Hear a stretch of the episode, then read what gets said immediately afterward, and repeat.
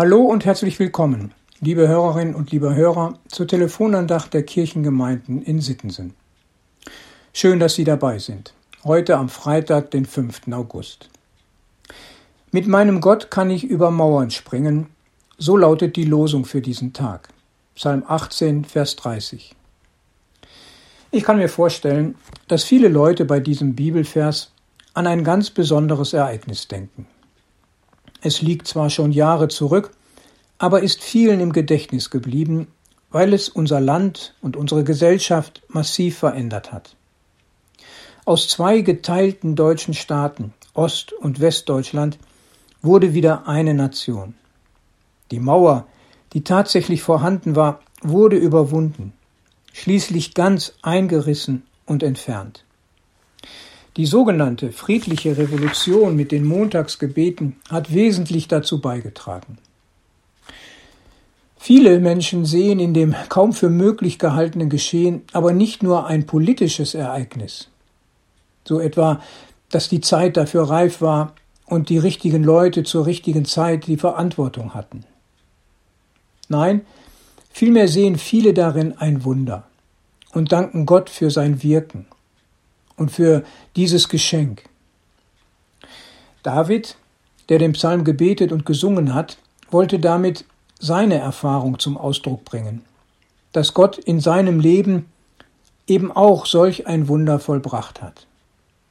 Er sieht sein Vertrauen in Gott bestärkt und lobt Gott mit diesem Ausruf, mit meinem Gott kann ich über Mauern springen. Liebe Hörerinnen und liebe Hörer, Gott lässt uns Hindernisse überwinden. Und so möchte ich die großen und gewaltigen Erfahrungen in der Weltgeschichte mal herunterbrechen auf unsere kleine, alltägliche und ganz persönliche Welt. Welche Hindernisse gibt es da zu überwinden? Und wo möchten wir nicht nur über unseren Schatten, sondern auch über Mauern springen?